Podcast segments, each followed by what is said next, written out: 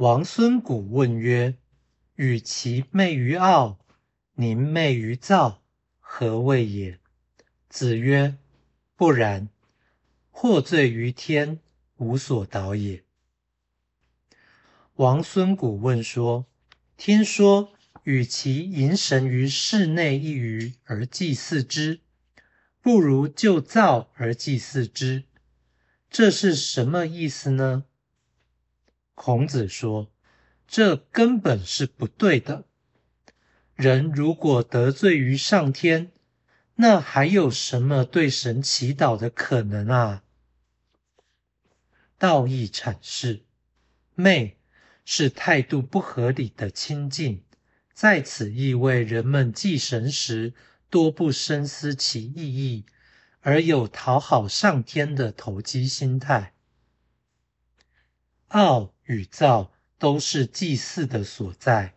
据说灶是室内的西南角落，灶则是厨房的炉灶区域。媚于灶是先祭神于室外或野外，然后将之接引至室内一隅，再行祭祀。媚于灶是先在灶境设坛祭神，然后将神接引至灶。再行祭祀，相对之下，媚于傲是间接祭神，而媚于灶是直接祭神。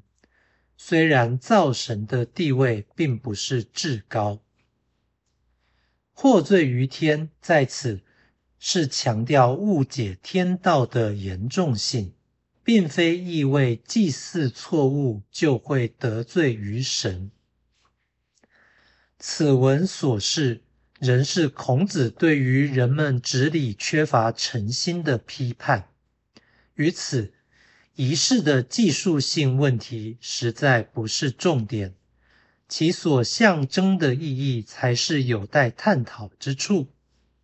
相对而论，美于奥是重视祭祀的精神领会，而美于造。则是趋于祭祀的便利实惠，因为媚于傲强调神的超越性，媚于躁则顺应人性的需求。换句话说，媚于傲的祭祀对象层次高于媚于躁，或者媚于傲的祭神态度较为尊敬，而媚于躁较为亲爱。越为深刻的信仰，越有超越性感受。祭神应该尽量趋于抽象冥思，并减少繁琐的众神崇拜。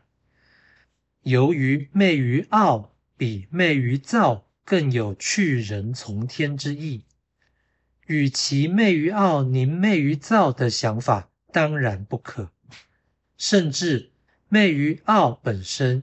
也不是良方。总之，信神有所偏差，便是不得神宠，此所谓获罪于天。然则再多的助导，也没效用。